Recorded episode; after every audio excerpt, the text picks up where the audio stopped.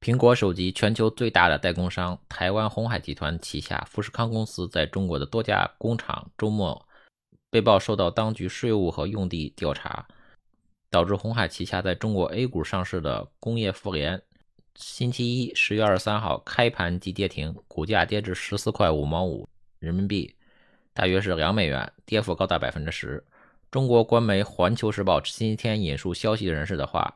独家报道说，中国税务部门近期依法（所谓的依法带引号的）对富士康集团在广州、江苏等地的重点企业进行所谓的税务稽查，自然资源部门则对该公司在河南、湖北等地的重点企业用地情况进行现场调查。两位因为事情涉及敏感而不愿意具名的消息人士向路透社表示，好几家未被点名的公司最近几个月也曾经被审计。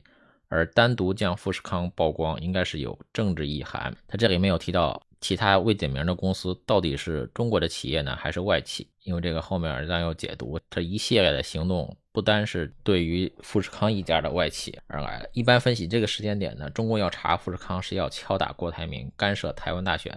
今天小编分析一下，为什么是习近平在亲自指挥查富士康？习近平查富士康的目的是什么？资本这种存在呢，比起利润更在意风险。那习近平他这种警告呢，本身是不能当做交易筹码的，否则只会让他们一想尽一切办法来跑路，或者干脆断尾求生。所以郭台铭说对的，大不了工厂不要了嘛。也就是说，除了警告之外，应该还得拿出点真金白银的利好来当做交易的条件。有一种很出名的说法，就是说，如果有百分之二十的利润，资本就会蠢蠢欲动；如果有百分之五十的利润，资本就会冒险；如果有百分百的利润，资本就敢于冒绞手的危险；如果有百分之三百的利润，资本就敢于践踏人间的一切法律。但是这个世界上没有人会做赔本的生意。目前还不知道中国对郭台铭的开价是什么。如果只是交易的话，就差不多应该开价了。但是这个细胞的可能。根本就没想过说要给点好处，他可能真的把这个危险以为能当做筹码。如果是对所有外商的警告，那也是有问题的。因为现在这个时代是中国求外商不要跑路的2023年，而不是别人挤破头要进入中国进行投资的2003年，不是二十年前了。习包子才刚刚宣布全面取消制造业领域外资准入的限制措施。转过头来就用富士康警告所有的外资，挺奇怪的吧？但是细胞子绝对做得出来这种精神分裂的事情，这一点大家都不会有怀疑。其实了解细胞子这种人不难理解，细胞子生性多疑、刻薄寡恩，也就是说，在细胞子眼里，宣布全面取消制造业领域的外资准入限制已经是皇恩浩荡了。你们谁还敢跑？谁敢跑我就抓你们。这样的案例已经很多了。在北京和华盛顿之间的地缘政治紧张局势动荡不安之际，中国加强了对在华外国企业的审查。最近几个月，二零二三年三月二十四号，中共当局拘留了尽职调查公司美思明智集团的五名当地员工，北京办公室被关闭。二零二三年四月二十七日，中共当局盘问了美国贝恩咨询公司的员工，并拿走了计算机。二零二三年五月八日，中国官媒在黄金时段播出了警方搜查中国咨询企业海盛荣英办公室的画面。该公司是一家帮助外国投资者进行尽职调查的专家网络集团。系列突击搜查事件后，美国咨询公司在华业务萎缩。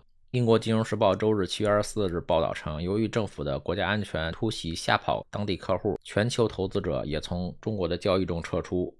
美国顶级咨询公司在吸引在华业务方面遭遇困难。贝恩管理咨询公司告诉新招聘的中国员工，要等到2025年才能开始工作，也就是后年。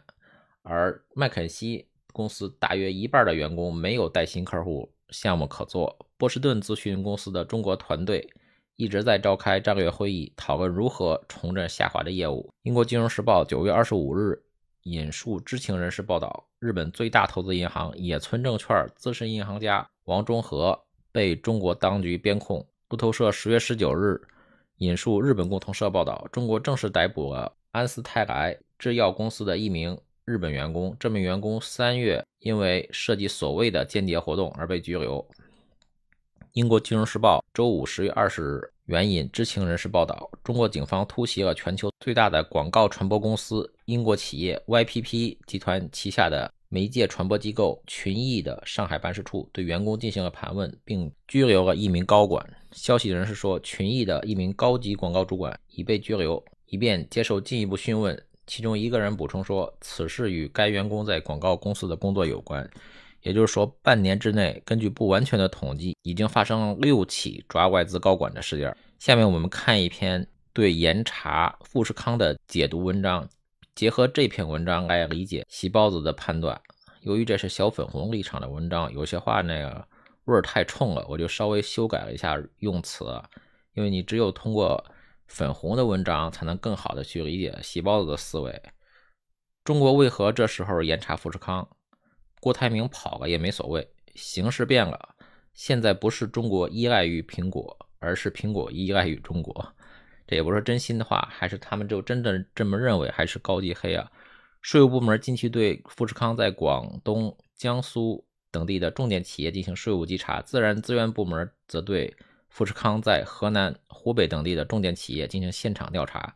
为什么在这时候对富士康启动税务调查？在过去数十年里，中国各地政府对富士康那都是腰围座上宾。郭台铭还曾经实话实说：“是我给中国人赏一口饭吃。”郭董事长能这么自信，一个核心的原因就是各地政府为了建立电子信息产业集群，为了促进就业，带动本地 GDP 的增长，对富士康提供了大量的优惠政策。为什么当初中国要做出巨大让步？要政策给政策，要优惠给优惠，要请富士康来办厂呢？很多人认为大陆看重的是富士康所带来的庞大的就业能力，这其实只是一方面。富士康所带来的就业以廉价劳动力为主，赚不了多少钱，也带不了多少产业价值。当然，这只是这篇文章的一家之言。我认为带动就业的价值也是很大的。富士康真正的价值在于，它是一家苹果组装整机厂，苹果供应链都要围绕着富士康来运转。不管是生产摄像头，还是生产芯片的，或者生产屏幕的，都要供应给富士康，才能组装出一台苹果手机。严格说来，中国给富士康的面子全部来自于苹果公司。中国真正想要的是打入苹果供应链，零部件本土生产，整机本土组装，再出口至全世界，构建一条完整的电子信息产业集群。在这个产业集群上，富士康是最为关键的一环，因为它是整机厂。而上下游的供应链都得围绕着它一起走，就像华为的手机工厂搬迁到东莞松山湖，一堆供应链公司也跟着去了东莞松山湖，但研发、设计、品牌、营销等部门依然留在深圳。苹果的手机研发中心在美国，但生产中心在中国，又以富士康为龙头，在搭建产业链时，第一步就是要引进整机厂，就像越南、印度，首先要引进的就是富士康。三星、比亚迪等大型整机厂，等这些大型整机厂进去之后，本土的供应链就能慢慢的培育起来。这个过程普遍需要十年、二十年，甚至更久。但本土公司能啃下一个零部件，就能多吃一块肉。也就是说，中国对富士康的重视，均来自于对苹果产业链的重视。在高峰时，苹果供货商在中国生产基地的比例高达百分之四十七。在苹果 TOP 供应商中，中国厂商占百分之二十六，台湾厂商占百分之二十四。但台湾厂商技术含量更高，利润率也更高。最具代表性的就是台积电了，具有不可替代性。中国厂商总体技术含量偏低，可替代性高。可即便如此，中国的苹果供应链总产值也超过万亿的规模。可以说，中国对苹果的依赖度居高不下。可是从二零一九年开始，苹果供应链开始大规模的去中国化。在苹果产业链入华时，是富士康这样的整机厂最先进来，然后其他供应链再跟着进来。在去中国化的过程中，则是中国的供货商率先被踢掉，最后再把富士康转移出去。按照苹果的规划，先在越南、印度建立一两座小规模的富士康整机厂。第二步，把中国的供货商踢出去，换成海外供货商。第三步。逐步增加海外供货商的订单，拉拢他们前往越南、印度扩大生产规模。第四步，把富士康整机厂全部迁出去，最终完成苹果产业链的整体转移。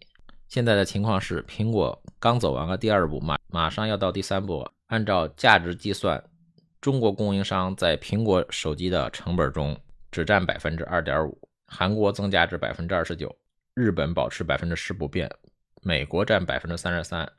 现在一部苹果手机，中国就提供了一点金属外壳和组装，核心零部件已经完全完成了去中国化。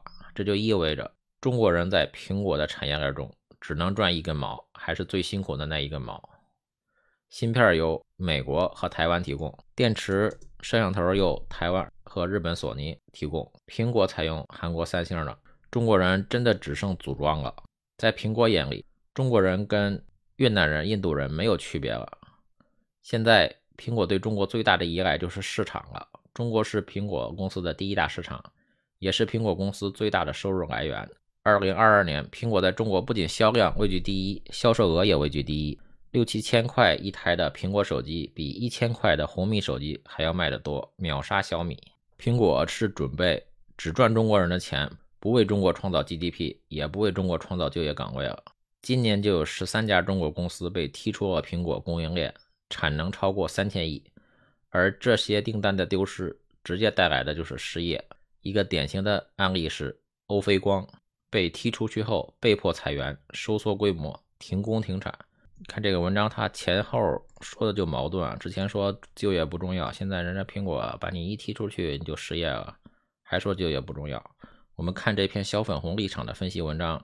基本就能理解习近平的思路，他就是还是想把产业链留在中国。他想的办法呢，就是通过抓外企高管吓唬住人家，不想让外资撤资。